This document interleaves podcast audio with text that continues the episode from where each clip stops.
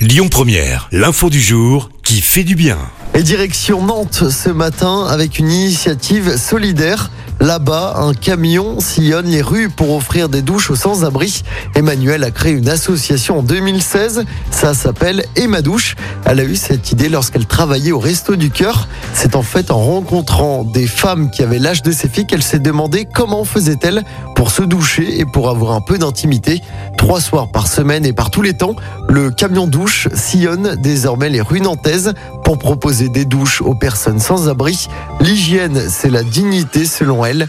Une bonne douche chaude, des produits d'hygiène à disposition et du café. Voilà ce que propose l'association pour ces personnes qui vivent dans la rue.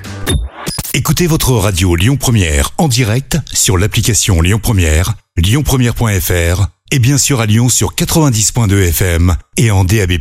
Lyon